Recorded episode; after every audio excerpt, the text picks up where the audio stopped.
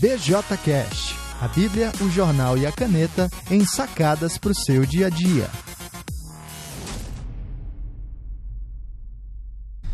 E aí, pessoal? Tudo bem?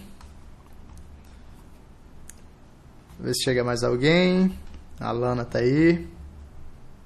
E aí, mana, tudo bem?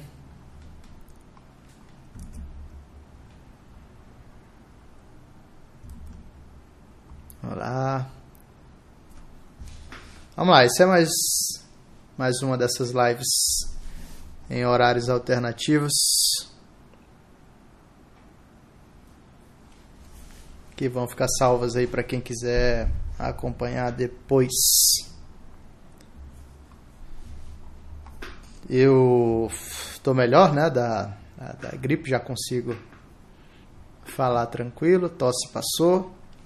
Então isso me permite voltar a fazer algumas dessas um, lives aqui para compartilhar algumas ideias e para a gente pensar juntos algumas questões. E eu fiquei com um negócio na cabeça né, que, que era para ter. A minha ideia era ter discutido isso na semana retrasada, finalzinho da semana retrasada, mas ah, não deu, né? Com toda essa questão. Vamos fazer, vamos fazer hoje. Mais gente chegando aí, Cariellen, Andressa, Júlio César, sejam bem-vindos. E o que, que ficou na, na, na minha cabeça que uh, Andressa, tudo bem, Andressa? É, que vale a pena, né? Que eu achei que era interessante para a gente discutir aqui. Bom, há duas semanas eu publiquei uh, dois textos. Na verdade, publicação propriamente foi um texto, né? mas eu publiquei no Facebook antes disso algumas perguntas é, direcionadas ao Guilherme de Carvalho.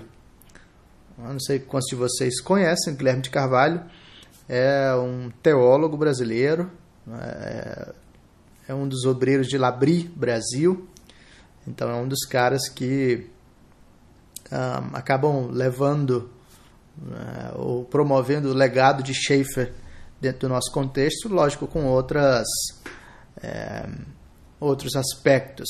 Né? O som está um pouco baixo, vamos ver se melhora. Melhor assim?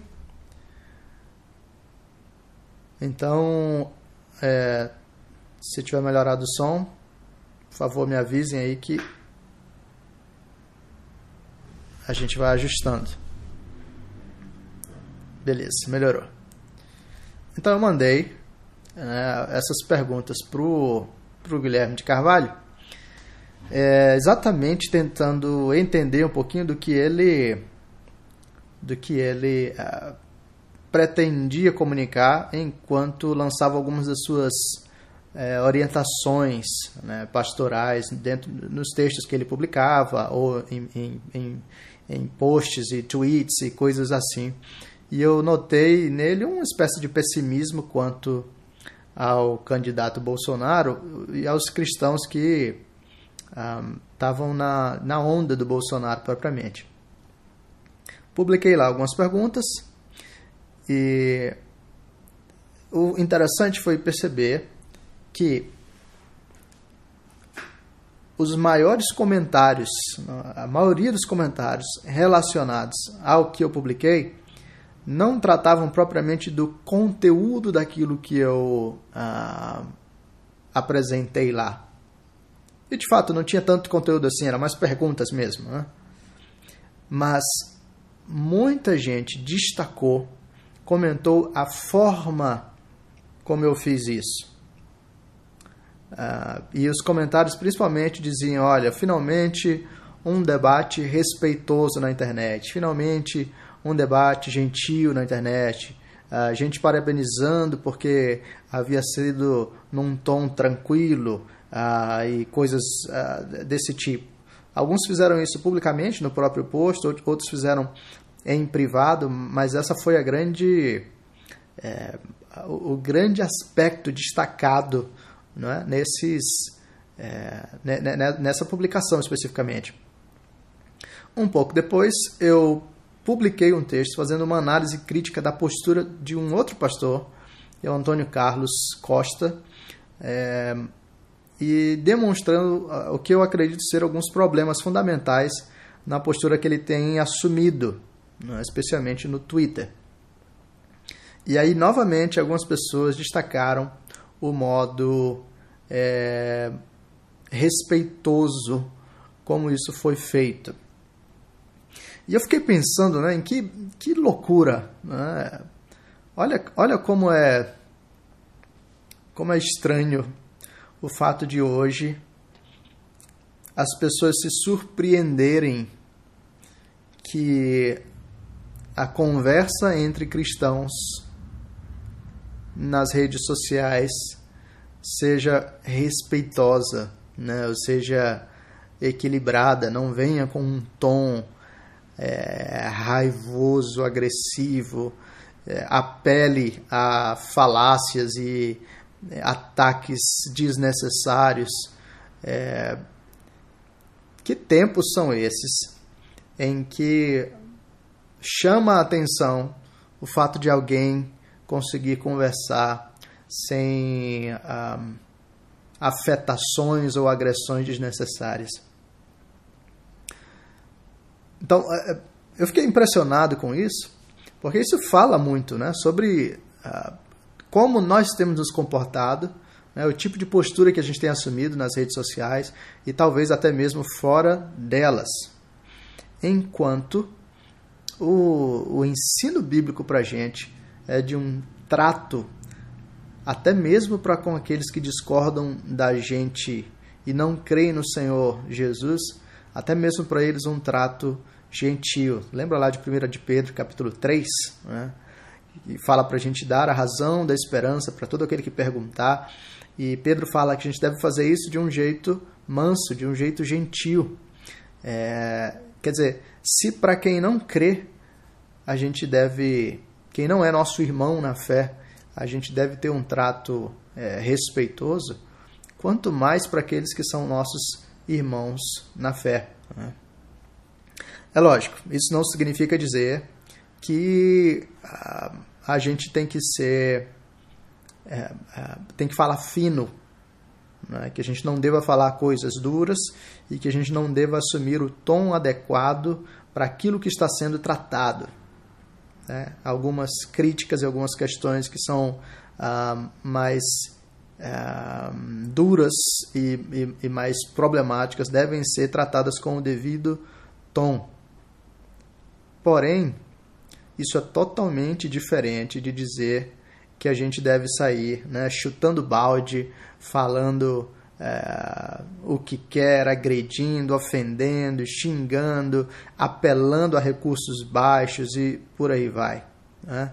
Ah, o Belso Lineto está apresentando aqui o seguinte: o perfil do evangélico brasileiro é reflexo de muitos púlpitos que colocam acima do limite bíblico a antítese ele versus nós.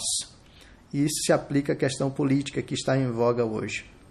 Então, é, é, Belcio, eu acredito que isso existe, mas eu acredito que não é, é, é não é só política. Né? Eu acredito que isso está funcionando para muitas coisas. E, é, de fato, é isso que você está dizendo aqui. Né? É, eu concordo com o que você está falando. Então, quando a gente olha a Bíblia falando que para o trato com os que não creem a gente deve ser equilibrados, gentis, mansos, né? isso deve ter um tom ainda mais intenso de recomendação para a maneira como a gente lida com os nossos irmãos. E sem gentileza, sem. Ah, tá aí, Mário Belsoli Neto. Ah, beleza, Mário. é, sem, sem gentileza nas nossas conversas, provavelmente tudo que vai nos restar é gritaria pela internet. De novo, não significa que a gente não deva se indignar com aquilo que é errado, não significa que a gente não deva questionar e falar coisas duras e verdadeiras que precisam ser ditas, mas significa que a gente deve fazer isso com ah, o coração no lugar correto. E aqui eu acredito que é a chave fundamental para a gente. Por que, que a gente sai do eixo em muitas das nossas discussões online? Provavelmente é porque o nosso coração está no lugar errado.